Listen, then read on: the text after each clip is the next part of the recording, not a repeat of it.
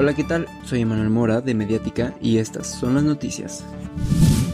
Hoy comenzó desde las 7 de la mañana la vacunación contra el COVID-19 en la tenencia de Jucutacato para el grupo etario de 18 a 29 años de edad, primera dosis en la plaza principal.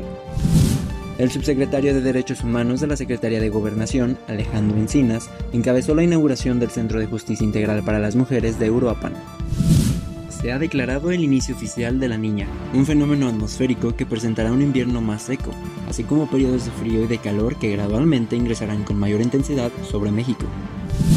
El gobernador Alfredo Ramírez Bedoya se reunió en esta ciudad con miembros de APEAM, a fin de coordinar esfuerzos en pro del medio ambiente.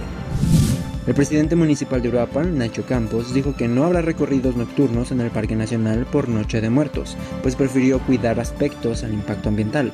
Por otro lado, se tendrán nuevas festividades donde se incluye el Tuna Fest y se busca una extensión del desfile de muertos de la Ciudad de México.